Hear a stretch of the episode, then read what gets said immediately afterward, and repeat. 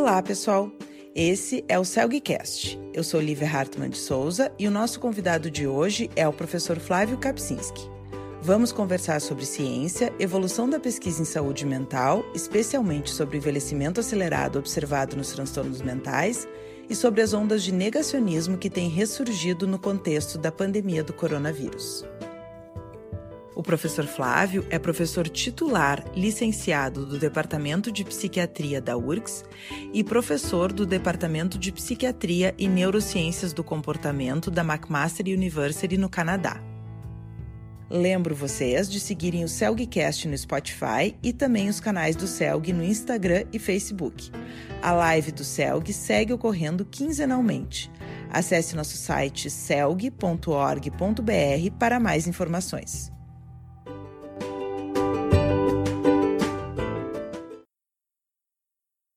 Queria então começar agradecendo ao professor Flávio pela gentileza de nos atender uh, direto do Canadá, fazer essa entrevista nesse momento diferente né, das nossas vidas. Sim. É... Não, é, é, é, é, uma honra, viu, Olivia? Obrigado pelo convite. Uhum. Que bom, ficamos muito felizes. Então, eu queria começar te perguntando, Flávio, uh, em relação à pesquisa e à ciência, como que tu analisa o nosso atual momento? Olha, uh, eu acho que a, nós temos um momento muito curioso uh, internacionalmente, uh, que já vem há algum tempo, não é de agora, mas uh, existe um movimento de negacionismo uhum. e até eu diria mais que isso, de anti-intelectualismo em vários países. não é uma coisa ocorrendo só no Brasil, né? a gente uhum. verifica isso na Europa, América do Norte, mais especificamente nos Estados Unidos. Uh, e, e, é um momento muito curioso, historicamente, depois colocando em perspectiva, talvez a gente possa entender isso um pouco melhor. Uh, uhum. Uma das linhas de interpretação é que uh, pós globalização, então na medida que o fluxo entre diferentes países e a mobilidade uh, se tornou algo uh, mais uh, comum e mais frequente. Apareceu também uma certa reação né, a esses fenômenos, né, de pessoas assim cansadas de ver a sua vida mudando, às vezes preocupadas até com a sua própria condição econômica, poder ser ameaçada com, com essa questão da mobilidade.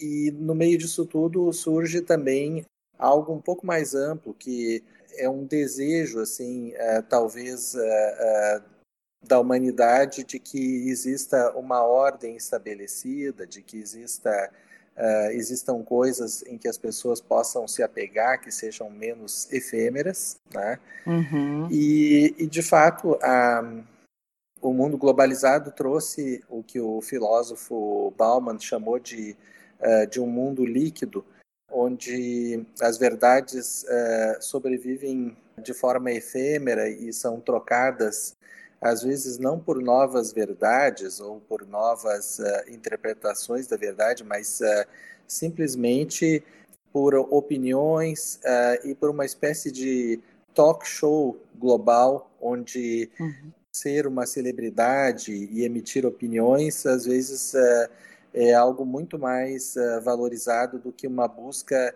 é, daquilo que é real ou uma busca de coisas mais profundas que possam existir por trás de, de uma aparência, às vezes, sedutora né, desse uhum. mundo das celebridades. Uhum, Bom, uhum. considerando isso tudo, nós verificamos então que algo que parecia tão estabelecido na sociedade ocidental, que era uma primazia da ciência e um apego a fatos, né? Eu acho uhum. que nós podemos é, observar, por exemplo, o enfraquecimento da mídia tradicional, né? Então, na medida que surge uh, um outro fator de globalização, que é a internet, as redes sociais, uhum. a, a, mídia e, e, a maneira de fazer notícia que tinha uma ritualística e, e assim um certo crivo para uh, aceitar o que seria notícia e o que não seria. Hoje em dia isso está muito diluído né? e nós vemos uh, uh, as coisas pipocarem aqui e ali, né?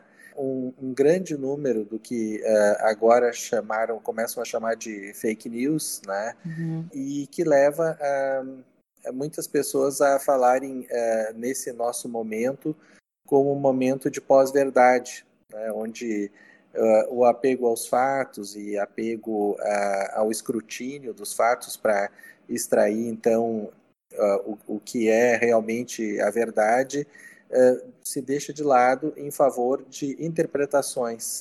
Né? Então, uhum. é, é um momento muito curioso de se observar Uh, então, tu entende isso como uma, uma resposta mais ou menos global uh, e algo que vai contra o que sempre foi o pensamento científico? Eu, eu considero algo que ocorreu globalmente.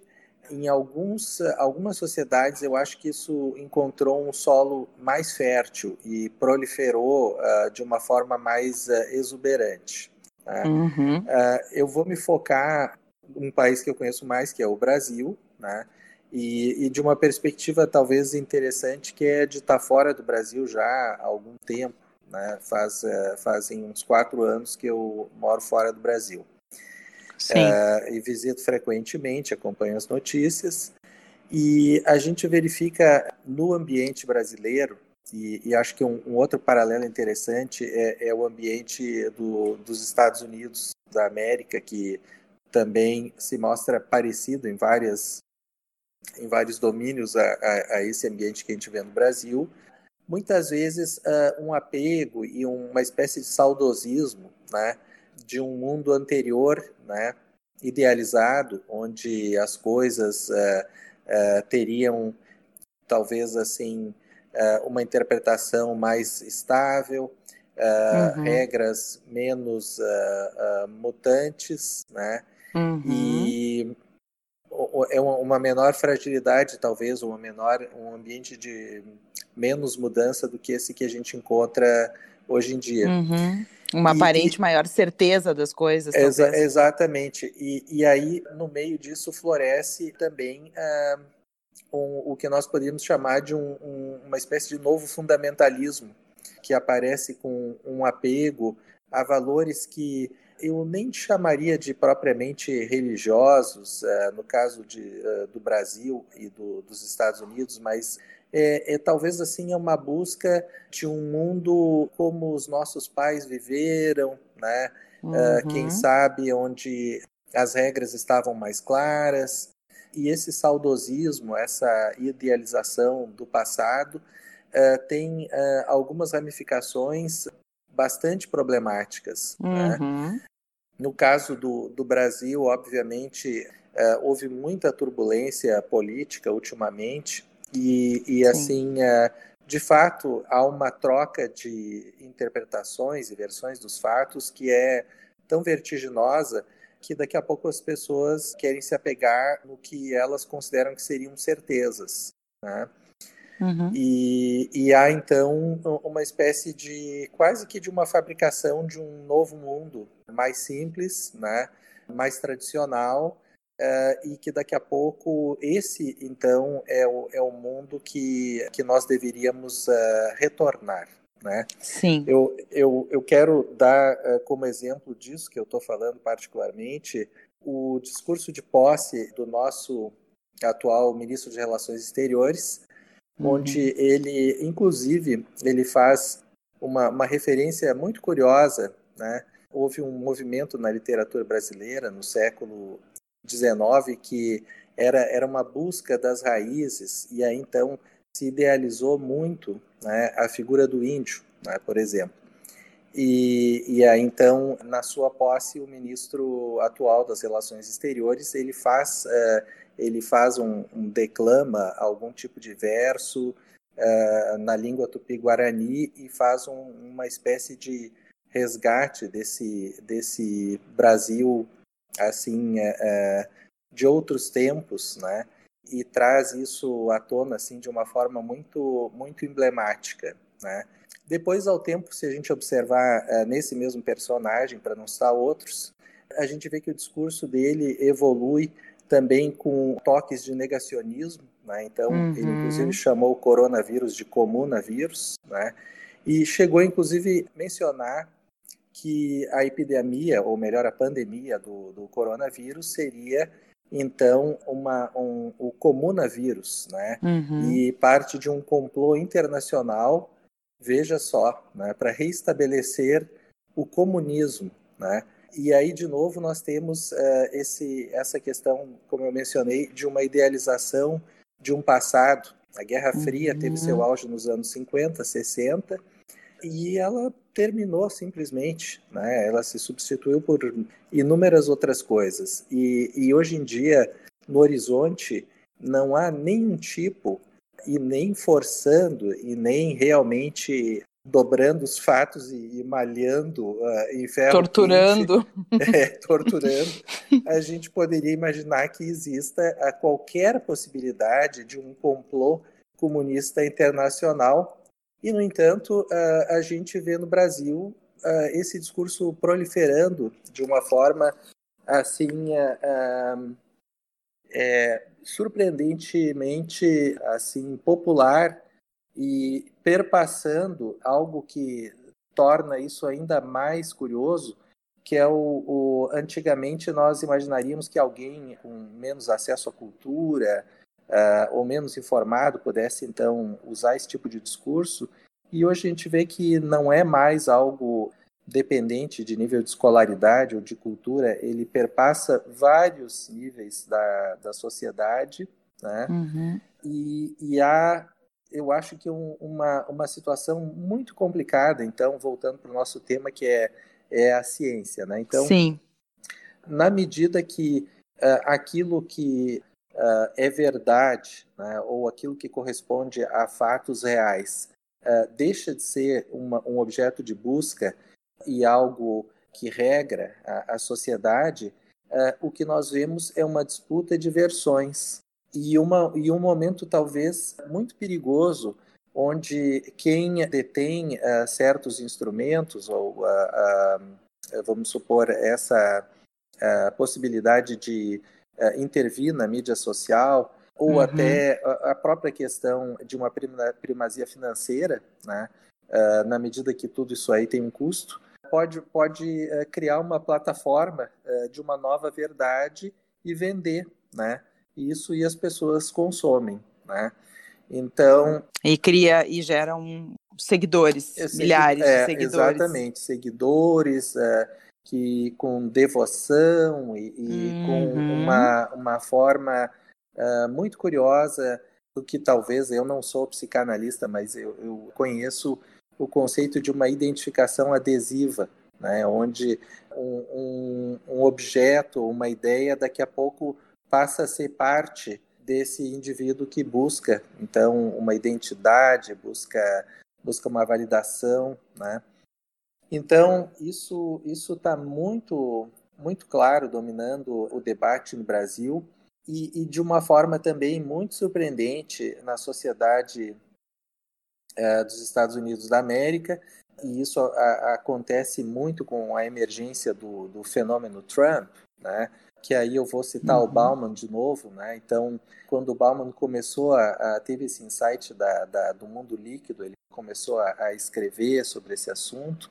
Ele citou uhum. uh, isso faz, eu acho que algo como talvez a, os, as escritas dele eram no tempo do Berlusconi. Ele, ele não uhum. uh, era era a pessoa que ele uh, viu, né?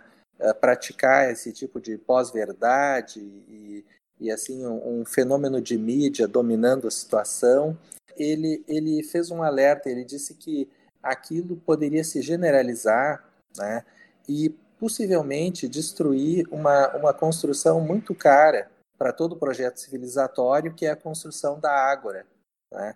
Então, uhum. o, o, lugar onde as pessoas se encontram, uh, onde se cria o debate e de onde uh, emergem normas e políticas que vão uh, regrar uma sociedade. E o, uhum. Bauman justamente alertava que o, o perigo de, de, de, termos uma destruição uh, desse espaço de, de um debate realmente político e substituir por um reality show, né? poderia abalar de forma notável a estrutura democrática. Né? E qual não foi nossa surpresa quando nós vimos, de fato, uma pessoa muito chegada à mídia, na verdade, até uma celebridade, que era o Donald Trump, ser eleito pela democracia mais uh, madura, talvez, do planeta, vista como um exemplo, muitas vezes a ser seguido por outros países, outras sociedades. E daqui a pouco uhum. nós temos uma pessoa com, com esse perfil, né, ditando opiniões uh, e trazendo toda essa, toda essa questão de, do negacionismo, desse discurso negacionista uh, e anti-intelectualista, né, trouxe uhum. isso uh, de forma muito uh, clara e, e, muito pervasiva, né, com esse epicentro na, na, nos Estados Unidos, mas repercutindo muito em outros países. Né? No caso do Donald Trump, eu cito então a questão da, da negação do aquecimento global, que é algo que uh, uh, pertencia à plataforma eleitoral e que uhum. hoje em dia, inclusive, ainda é algo que assim pertence a esse discurso, né? E talvez assim de uma forma muito desafortunada no Brasil houve uma opção também por buscar esse, esse modelo né, eh, vigente nos Estados Unidos agora como algo que a uhum. gente deve, devesse talvez importar e, e, ter também no Brasil. Né? E a gente vê no Brasil um, um momento uh, muito complicado para a questão da ciência que se construiu uh, ao longo de décadas e estruturas assim assim, em termos filosóficos, a gente chamaria de o espírito materializado, né? Esse é um, é um termo do Hegel. Mas, uh, então, segundo uh, essa visão, né? Então, a, a, a é, o, o, o, assim, verdades maiores se materializam através das instituições, né? E nós vemos justamente uma, uma desconstrução, né, das instituições, uma, uma vulgarização do uhum. debate e, e o exemplo uh, mais assim uh, vívido e gráfico desse tipo de destruição do espaço público é essa última gravação que a gente pôde assistir na TV de uma reunião uhum. ministerial uhum. onde foram uhum. proferidas toda sorte de palavrões e, e, e impropérios como parte de um do que seria um novo normal do fazer público.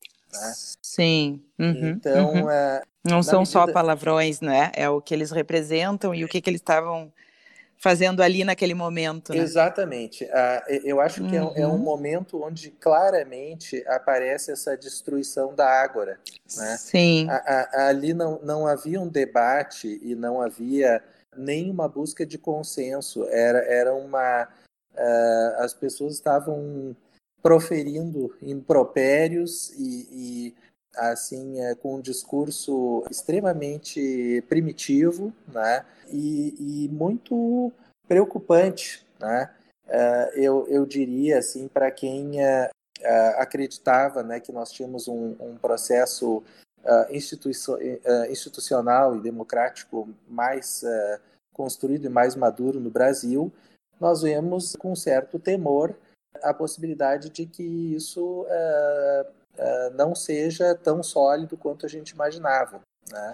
Sim. Então, uh, se isso ocorre num nível decisório, mais central, imagine as consequências disso para a questão da ciência. Né? Então, o fazer científico, né, obviamente, ele hoje em dia é, é, a ciência se constrói com grupos de pesquisa, é uma construção coletiva, uh, onde uhum. em geral os grupos científicos eles se, se ligam uh, com grupos internacionais e vão construindo, como a gente diz, tijolinho por tijolinho, né? Uh, uhum. a, a, ciência se constrói vai sendo refutada e, e, vai sendo consolidada, né? E isso depende, né? Esse, essa construção ela depende de uma estabilidade institucional né? Uhum. E, e, e, de uma, uma maturidade também de sistemas de fomento, né? as escolhas que nós uh, observamos no campo da educação são extremamente questionáveis em termos uh, do seu potencial de liderar e, e, de fato, promover a educação no nosso país. E a própria uhum. ciência e tecnologia não é uma exceção. A gente verifica uhum. que uh, há um verdadeiro desmonte em andamento da estrutura uh, que a gente viu se desenvolver e ajudou a criar, né, que é uma uma ciência baseada em, em, em suma, produção do conhecimento e, e valorização é, da, da, metodologia e, e coisas afins, sendo substituída por essa, por essa nova lógica da, das versões e dessa visão mais fundamentalista. Né? Então, eu vejo assim que é um, é um momento bastante preocupante né? Uh, para uhum. diversas uhum. sociedades, né? E, e, também quero lembrar que nem todas as sociedades uh, são, estão, vamos supor, confluindo para esse tipo de visão, né? E aí, Sim, eu ia te perguntar como que está aí no é, Canadá. Isso. Justo. Então, assim, aqui nós vemos o oposto desse tipo de movimento. Uhum. Nós temos, assim, um, um, um sistema uh, democrático que se revelou bastante robusto no Canadá, uhum. uma, uma preservação uh, do debate uh, democrático e, uhum. e, uma preservação, inclusive, dessa primazia da, da ciência e dos fatos, uma racionalidade que se uhum. preservou uh, de forma muito notável né, nesse, nesse ambiente canadense, vamos dizer assim. Mas uh, eu queria também citar outros países. Então, uh, na Europa, a gente pode citar como um bom exemplo a Alemanha, que tem fortificado as suas instituições uh, científicas, a, cuja líder nacional adquiriu grande relevância por voltar a, a, a, enfatizar a necessidade da racionalidade como uh, um, um, instrumento civilizatório, eu diria, e, e, de manutenção da estabilidade institucional. Eu acho que na Europa nós podemos citar o presidente Macron também como uma grande inspiração, assim, um líder jovem e com, com esse tipo de uh, ideia, né? Não vamos uh, ficar citando todos os países, mas eu acho que o, o que a gente gostaria de dizer é que, embora nos Estados Unidos isso seja muito notável e no Brasil, uh, de uma certa forma, fazendo uma apologia a esse mesmo discurso uh, norte-americano, nós acabamos uhum. uh, importando algo que o futuro nos dirá, né, o, o que, que é, mas a mim me parece que é um, é um grande equívoco. Né? E, uhum. e eu uhum. acho que a, a a, a, parte pensante uh, e, e, e, que se manteve uh, um pouco menos uh, visceralmente engajada nesse debate pseudopolítico que está andando no país, possivelmente vai concordar que, que usar o que ocorre na sociedade americana como modelo que nós deveríamos trazer para nós no Brasil talvez não seja a melhor ideia. Né? Uhum, uhum. Mas felizmente a adesão não é mundial, né? É, é felizmente é, é... tem exemplos de, de, de, de, países que resistem, né? Que não, é, não aderiram. Não aderiram e mantém uh, aquilo que Karl Popper uh, chamou de a sociedade aberta, né? Então, uh, quando, quando então os países começaram a, a, a adotar o modelo democrático, quando as ideias começaram a, a de uma certa forma, transitar de forma mais livre no pós-guerra, né, predominantemente no, no, bloco ocidental, menos na, no bloco né, dominado então pela a, a, na época então pela União Soviética, mas essa sociedade aberta trouxe inúmeros ganhos e inúmeras conquistas. E hoje em dia a gente vê tudo isso ser questionado, né?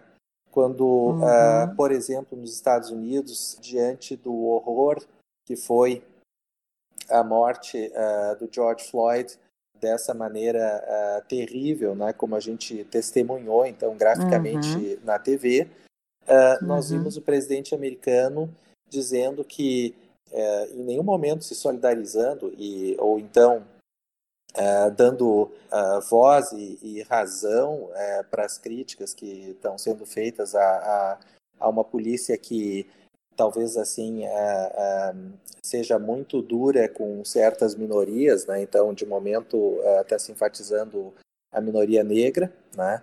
Mas, em suma, zero empatia, né? Uhum. e, inclusive, ele fez uma, uma, uma ameaça de que nos estados onde não houvesse uma reação firme dos governadores, ele interviria com o exército, usando uma frase muito interessante. Uh, em inglês é If there's looting, there will be shooting. Né? Então, se houver algum tipo de desordem ou quebra-quebra, nós vamos responder com, com fogo. Né? Então, eu acho que, assim, é, realmente a América do Norte, ou, ou melhor, o, o, os Estados Unidos da América, eles, uh, nesse momento, não são um modelo interessante uh, para que o Brasil uh, possa se espelhar. Né? Corremos um risco de, de termos uma versão autóctone no Brasil né? e replicar esse mesmo tipo de discurso e, e realidade né? que, pelo menos de momento, os Estados Unidos ainda estão vivenciando né? na era Trump. Uhum, é. uhum. E passando um pouquinho agora, Flávio, para os achados de pesquisa, assim, uh, no que que tu tens trabalhado, eu queria que tu falasse um pouco, tenho certeza que as pessoas querem saber uh, no que que tu, tu tens trabalhado aí no Canadá em relação às pesquisas na nossa área. Pois então, uh, desde que eu comecei a trabalhar aqui na McMaster, eu, na verdade, dei sequência a exatamente o mesmo que eu já fazia no Brasil. Né? Então, nós... Uhum o nosso foco era na doença bipolar, seguiu sendo, mas nós observamos que nas pessoas que ficam doentes mais tempo e tem mais episódios da doença, há uma, um declínio da saúde, de uma forma geral, e um declínio uh, da saúde mental, né, uma espécie de progressão. Né. Clinicamente, isso já, já é observado há muito tempo, mas estava pouco caracterizado, talvez, esse fato quando nós começamos a, a nossa pesquisa, 20 anos atrás, né, é, nós, é, é, juntando aquilo que se fazia na bioquímica da URGS, que era uma busca de marcadores periféricos para diferentes tipos de patologia, mais notadamente os erros inatos no metabolismo, nós trouxemos para o ambiente da doença mental grave. E, uhum. e, e, verificamos uma série de alterações que fomos descrevendo aos poucos. Primeiro, uma proteína neuroprotetora, que, era o, que é o BDNF, nós uh, mostramos que estava reduzida. Depois, nós mostramos que havia um aumento de estresse oxidativo.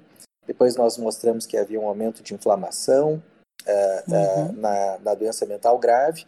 E, por fim, a gente conceitualmente unificou todo esse discurso, não nós como um único grupo, mas também pertencendo a essas redes internacionais, a um envelhecimento uhum. acelerado no contexto uh, da doença mental grave.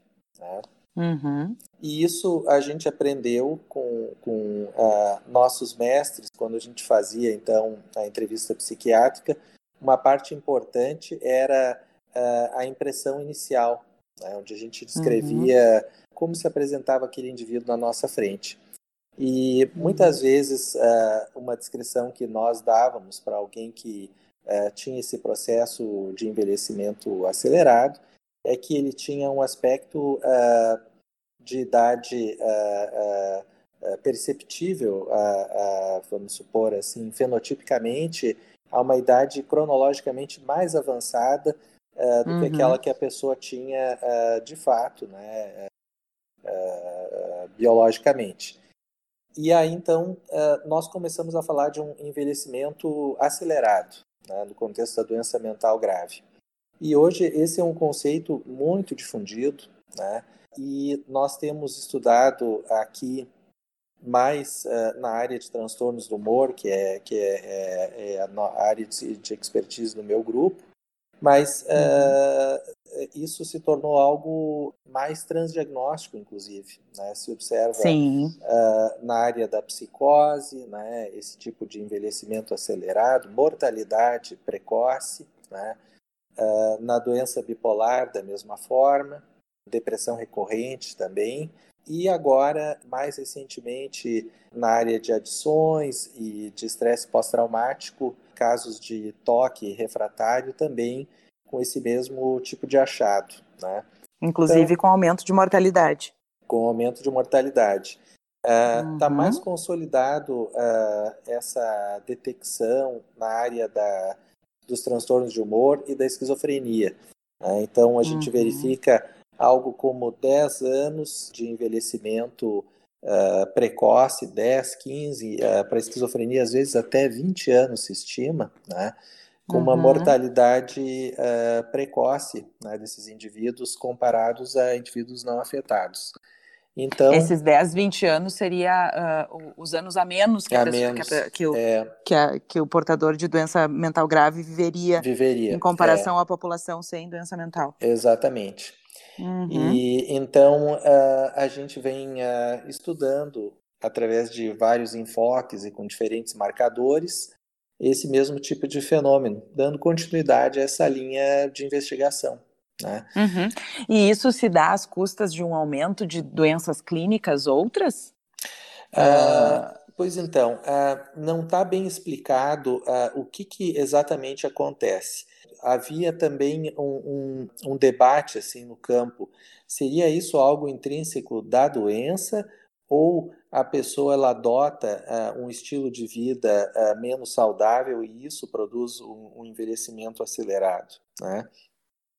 Então, uh, eu acho que a, isso talvez seja provavelmente a explicação, né? Quase todas em, em ciência elas não são uma só, mas ela, várias explicações confluem né, uhum. uh, de forma multifatorial para que um fenômeno complexo como esse se materialize.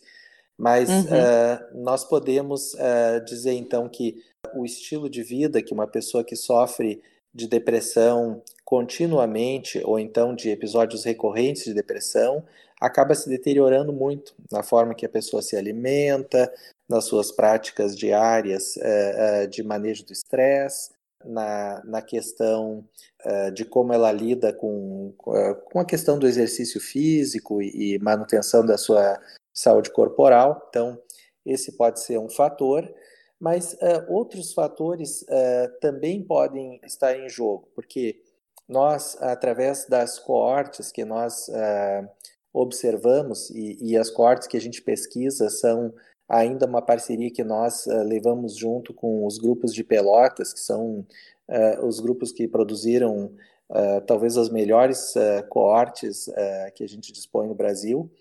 Uhum. Né, nessas coortes, a gente verifica que, mesmo numa idade bem precoce, né, então jovens adultos, em torno dos 20 anos de idade, quando eles são portadores de doença mental grave, no caso a doença bipolar, por exemplo, eles já apresentam uh, alterações uh, compatíveis com o um envelhecimento acelerado. Né? Então, uhum. Então, uh, é, é, algo muito precoce, né? e eu acho que pode ser parcialmente atribuído ao estilo de vida que as pessoas adotam, mas mas não totalmente. Acho que não. Eu acho que uh, possivelmente uh, o estresse crônico ao qual essas pessoas estão submetidas uh, e todo o ciclo hormonal que nós sabemos que está relacionado ao estresse crônico também tem um papel, né? Uhum. Então são fatores não específicos, eles acho que eles não são uh, marcadores de nenhuma doença em especial, mas eles são marcadores de cronicidade e dessa inabilidade que, que um sistema nervoso que é portador então de um, um de uma doença mental, essa inabilidade que essas pessoas passam a ter de modular a sua interação com o ambiente, a sua interação consigo próprias e socialmente. E quais são esses é. achados? É. Achados de neuroimagem ou de é, marcadores periféricos? Ou certo. É, são, eles vêm de várias fontes. É, em neuroimagem, o, o, nosso grupo aqui, particularmente, um, um, um eu, eu, digo assim, é, de forma muito, com muito orgulho, um, uhum. ex-aluno meu de doutorado, Benício Frei, que atua nessa mesma universidade McMaster, ele, junto com o pessoal da neuroimagem, desenvolveu um método de analisar substância branca né, no cérebro. Uhum. E uh, no caso da doença bipolar, em especial, o que ele uh, tem mostrado é que uh, esse tecido conectivo uh, cérebro, ele vai, uh, na medida que a doença evolui, ele começa a, a ter uma redução volumétrica. Né? Então, é como se houvesse algum processo ocorrendo na glia que vai levando a, uma, a um encolhimento do, do, do tecido. Né? Uma área cerebral que, que é mais vulnerável é o hipocampo, né? relacionado à memória, e que uhum. uh, esse já está bem comprovado que uma depressão crônica e, e, com múltiplos episódios leva ao encolhimento do hipocampo. Agora, uhum. isso tem sido demonstrado também na doença bipolar. E a outra coisa mais preocupante uh, é que a, toda a área frontal do cérebro também sofre esse mesmo tipo de perda em substância branca e um certo encolhimento. Como nós sabemos que é a partir do, do córtex pré-frontal que uh, são planejadas as atividades e, e, assim que os indivíduos organizam sua vida, é talvez uh, a partir de, dessas estruturas, né, alterações que vão ocorrendo paulatinamente nessas estruturas que a pessoa passa por esse processo que o nosso grupo, né, junto com o grupo australiano, definiu como neuroprogressão. Uhum. E aí fica com um declínio funcional Exatamente. Uh, muito evidente. É, uhum. e aí uhum. então nós verificamos uhum. o, esse declínio funcional. E a, e, a, e a gravidade desses achados se correlaciona com a gravidade clínica da depressão, por exemplo? É, é mais até do que a gravidade clínica aguda, uh, mais com a cronicidade. Entendi. Então, uh, uhum. quadros depressivos uh, que têm como nós sabemos, às vezes é, existe a, a, distimia e uma depressão, quadros assim de, de depressão que se sobrepõem à distimia. Então, é, uhum. muitos desses indivíduos eles nunca ficam totalmente livres da depressão. Então, sempre tem Sim. algum grau uhum. de depressão ali, né? Uhum, é, uhum. E a isso se associam múltiplos outros fatores, né? É, um que está muito bem estudado é o trauma precoce, né? Uh, que, que condiciona também a psicopatologia, né? Isso também é, um, é, é algo clássico, né? E mais uh, cada vez mais apoiado nos fatos que, que a gente tem uh, nós e outros grupos mostrado. Então, aí tu perguntava de onde vem. Então, eu diria que vem das seguintes uh, fontes de evidência. Vem da, dos estudos de neuroimagem, como eu acabei de citar, vem também do, do achado que nesses quadros uh, psiquiátricos crônicos e graves há, há, um aumento da inflamação, é como se a pessoa estivesse sofrendo uh, de uma parasitose, por exemplo, alguma coisa que causasse uh, uma inflamação crônica. Né?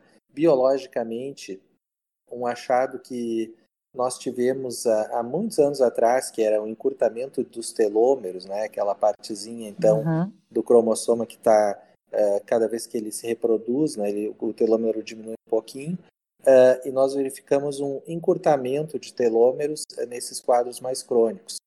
Aí, num primeiro momento, replicaram nossos dados, depois outros grupos não replicaram, houve um debate e agora está amplamente replicado. Né? Então, é mais um, mais um dado assim sugerido. Em modelo animal? em humanos e em modelo animal. Né? Então, em que tecido de humanos? O, e quando a gente analisa o telômero, em geral, ele é periférico, se analisa no uhum. leucócito. Né? Então, no leucócito. Uhum. É, uhum. Uh, e Entendi. Ele, ele reflete um, um, estado geral, vamos dizer assim. Né? É como se uh, essas alças, assim, uh, corporais que, que determinam se o indivíduo está mais jovem ou mais, mais idade, elas vão se refletindo em múltiplos órgãos e, e podem ser medidas, né? A, a forma na, mais na comum periferia. é, no, é na periferia, com leucócito. Claro. Entendi. E uma última coisa que eu queria te perguntar em relação a isso: uh, já tem alguma ideia de como se poderia tratar ou prevenir especificamente esse envelhecimento acelerado? Olha, a, a, várias, várias coisas estão em debate. Né? A principal, que eu acho que os psiquiatras uh, devem estar atentos, é uh, o diagnóstico precoce dessas condições o tratamento mais eficaz possível, né, desde o início uhum. da doença, uh, e, e também a, a noção, né, muito importante que nós precisamos preservar, quando as doenças são episódicas e recorrentes, nós precisamos preservar o indivíduo de, de da ocorrência de novos episódios. Né? Por exemplo, uma prática que, uh, em tempos onde a gente não tinha a menor noção que pudesse estar acontecendo. Então, quando nós internávamos um paciente, a gente não sabia muito bem o que ele tinha, uma prática usual era tirar todas as medicações.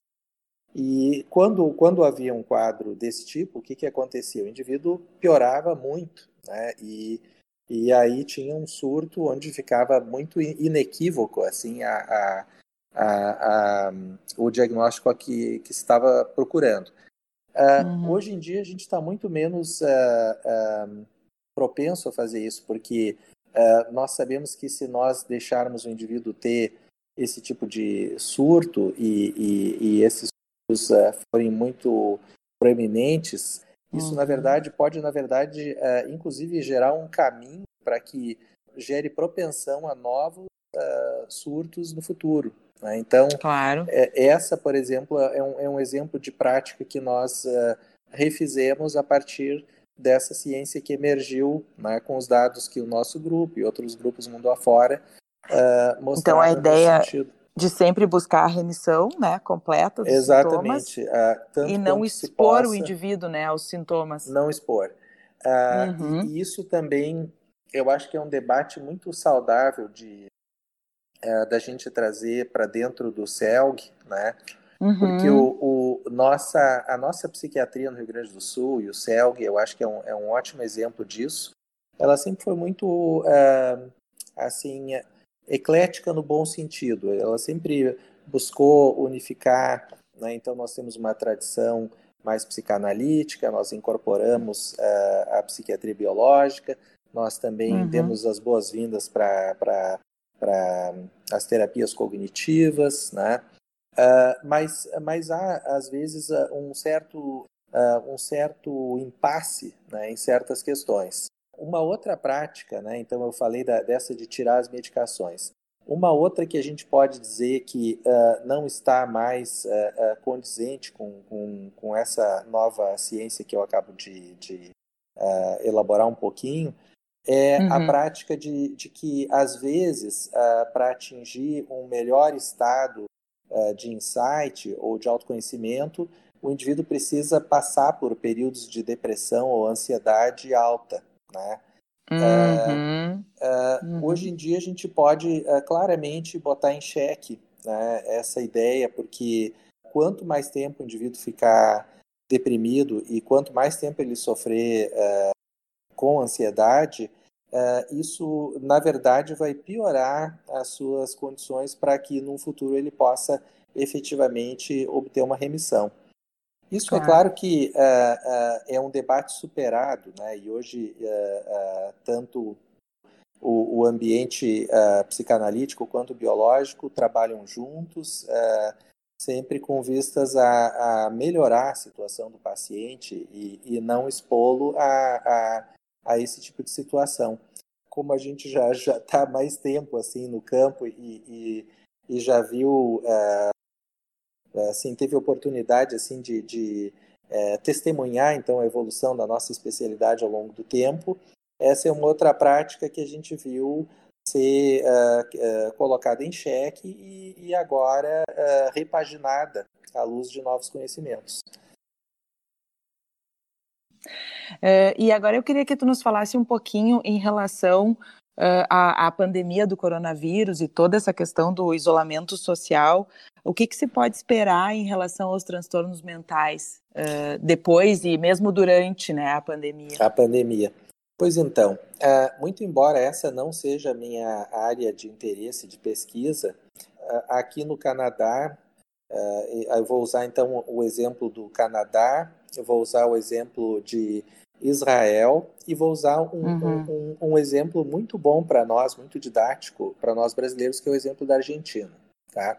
Uhum. Uh, então, uh, nesses três países, Canadá, uh, Israel e, e, Argentina, houve um, um, movimento de lockdown bem precoce. Né? Uhum. E isso, aqui no Canadá, teve uma exceção que foi o Quebec. Né?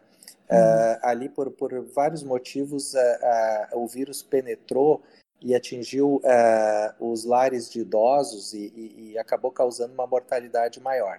Mas, de uma forma uhum. geral, aqui a curva foi bastante achatada, a mortalidade é pequena e a gente pode dizer que as coisas estão se encaminhando para um, um uma, uma, uma situação uh, de estabilidade melhora uhum, uh, uhum, e flexibilização. Uhum.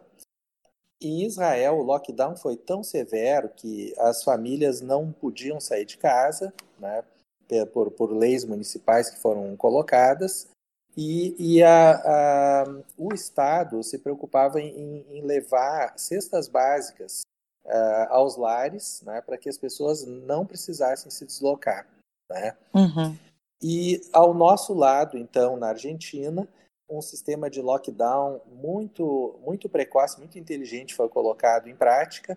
E quando uh, nós temos, né, uh, ao nosso lado, um país até uh, numa condição econômica pior do que a nossa, né, sabidamente, uhum. nós temos hoje em dia uma mortalidade de menos de mil casos na Argentina e de 30 mil casos no Brasil no dia de hoje. Né? E para mim isso diz tudo. Né? Felizmente para nós gaúchos, eu acho que é. foi feito um trabalho assim uh, louvável.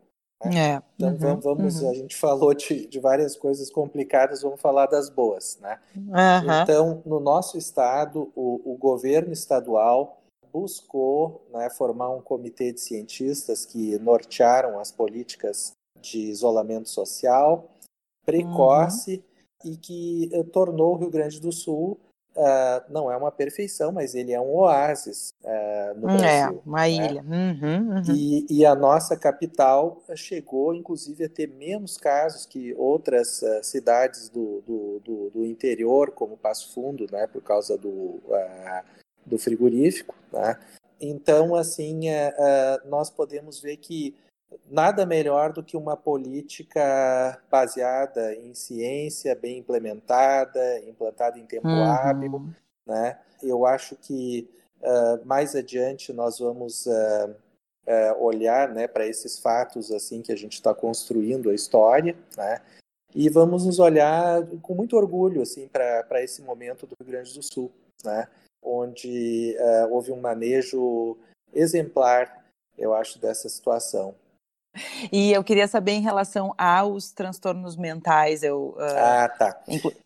Então, e a pandemia. Pois é. Então, uh, como eu dizia, não é minha, minha área de expertise, mas nesse momento de lockdown e, e, e assim, como qualquer cientista preocupado com, com essa situação, nós nos associamos a, a um setor da Fiocruz é, que é chamado ICICT, é, é, um Instituto de Comunicação Social e de Tecnologia em Saúde.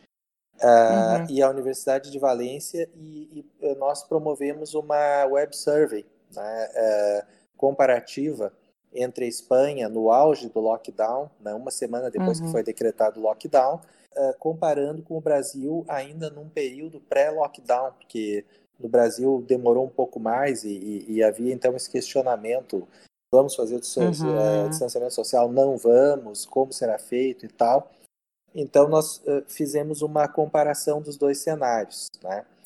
A, uhum. a Web Survey, ela ganhou uh, uh, bastante impulso agora, nesse momento que as pesquisas precisam ser feitas uh, de forma remota, né? Mas ela uhum. também tem limitações importantes. Ela não substitui os métodos tradicionais epidemiológicos e, uhum. e, a Web Survey, ela por definição não é probabilística, né? Então a gente sabe que para representar uma determinada situação nós precisamos uh, cuidadosamente fazer amostras probabilísticas. E a amostra uh, que a Web Survey nos dá é uma amostra de conveniência, né? Então são as pessoas que aderem a, a responder o questionário. Só uhum. que, só que como a gente dizia no começo da nossa fala, uh, a ciência ela é feita de tijolinho por tijolinho, então uma coisa não invalida a outra. Nós podemos gerar dados uh, em grande quantidade, então uh, esse questionário que a gente fez, então ele viralizou no Brasil e na Espanha, e nós, uhum. num período de um mês, tivemos 22 mil, 22 mil preenchimentos. Tá? Formamos um, um banco de dados tão grande que tá, estamos agora apanhando para fazer análise. né? Mas uh, já preliminarmente a gente verificou algo que eu acho que assim a gente depois pode elaborar um pouquinho no porquê, mas todos os indicadores assim de piora de qualidade de vida no Brasil foram um pouco piores do que o da Espanha. Então, no Brasil, as pessoas se sentiram mais desamparadas socialmente, né? elas se sentiram mais estressadas, uh, uhum. com mais uh, altos níveis de depressão, mais altos níveis de ansiedade, uh, piora maior e significativamente maior no sono. Né? É, eu acho que essas foram talvez as diferenças então, principais. Né? Então, os brasileiros tiverem resultado pior do que os espanhóis que já estavam numa fase mais adiantada é, o, o, nós ainda numa fase é, exatamente mais precoce já estávamos uhum. pior, né? Uhum, Pro, uhum. provavelmente, uhum. né, é, vários fatores assim a gente pode é, pensar que é, podem ter influenciado. Eu acho que um é que a abrangência do nosso sistema de saúde, do SUS, é, ela ela está longe de, de ser tão forte como ocorre nesses países europeus, onde uh, o sistema de saúde ele, ele tem uma abrangência praticamente completa. Né? Uhum. Então, eu acho que uh, esse fator dá mais segurança para a população. Né? Um dos uhum, fatores. Uhum, uhum. Eu acho que também o estado de bem-estar social ele está mais consolidado nessas sociedades, menos consolidado no Brasil.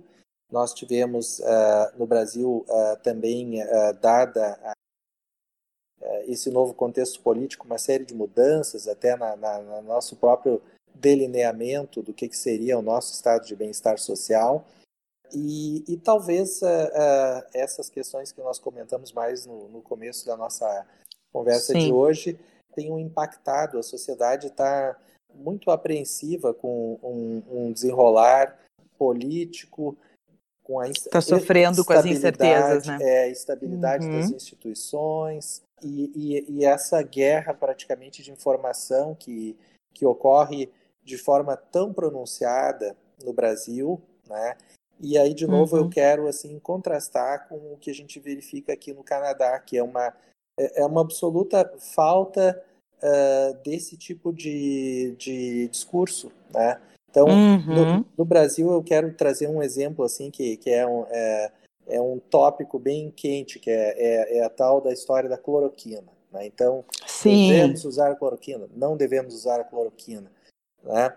Uh, aqui no Canadá, simplesmente esse debate nem ocorreu, porque as autoridades uhum. uh, fazem um uso da, da, das práticas assim em saúde pública baseado em evidência.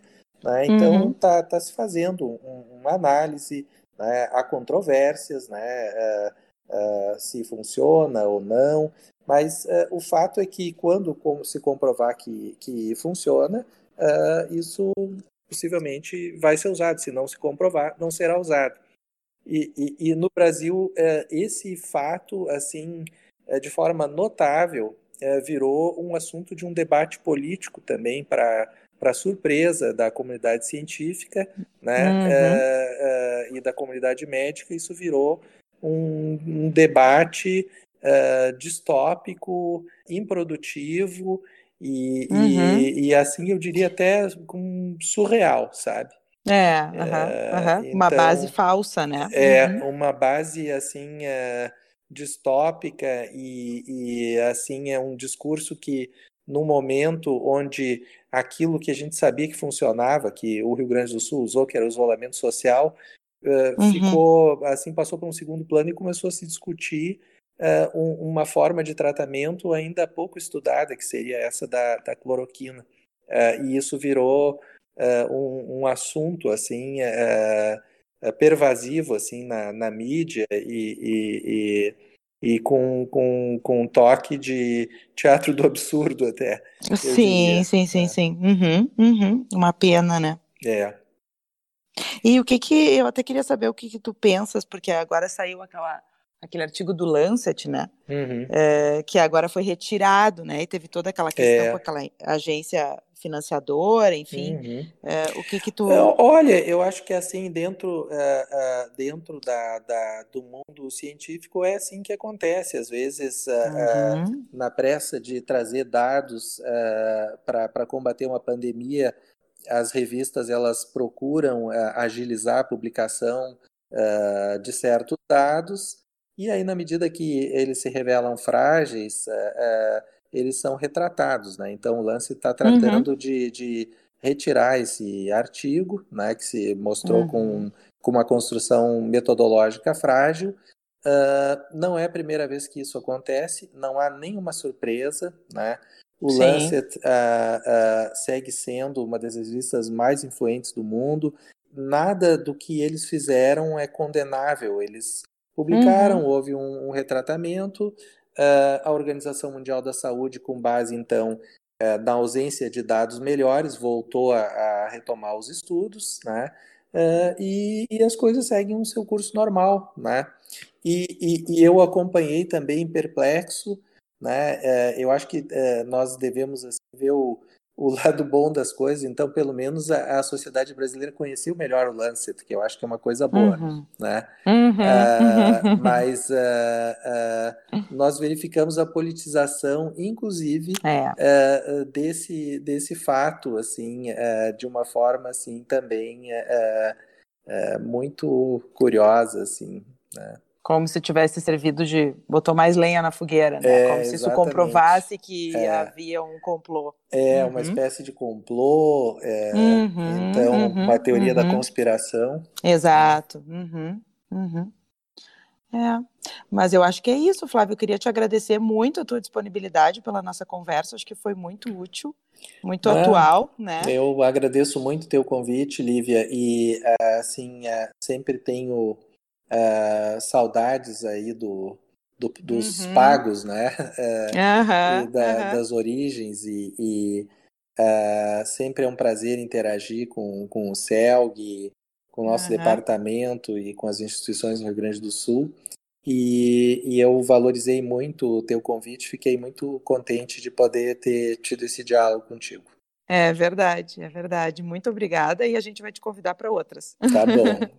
Tá Muito bom. obrigado. Muito obrigada. Tá bom. Tchau, tchau.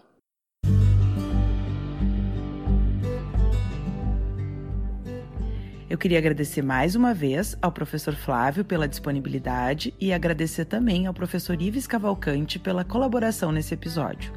O Celgcast é uma produção minha, do Daniel Spritzer e do Marco Sima. Eu lembro a vocês da campanha Saúde com Virtude do Celg que é uma forma de promover o engajamento social nesse momento tão delicado que vivemos.